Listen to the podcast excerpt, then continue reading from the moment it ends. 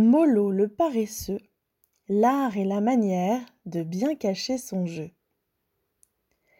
Il était une fois Mollo, un paresseux bien plus vif que ne le laissaient paraître ses mouvements, car lent, son esprit ne l'était pas tant. Par la force de ses pattes à trois doigts, Mollo se suspendait aux branches et progressait nonchalamment en prenant tout son temps. Se satisfaisant de quelques feuilles en guise de repas et de longues heures d'endormissement, sa vie s'écoulait paisiblement.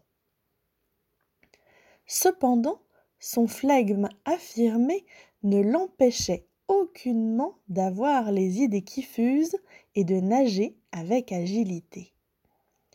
D'un tour d'horizon à 270 degrés, il balayait du regard l'étendue de ses possibilités et avançait sans sourciller vers les buts qu'il s'était fixés. Même en gardant la tête à l'envers, il savait très bien ce qu'il voulait faire. Il ménageait tout simplement ses élans pour ce qui lui semblait le plus important. Diane, enchanteresse en santé, ostéopathe déo et aroma-olfactothérapeute, coach de vie, pro et perso.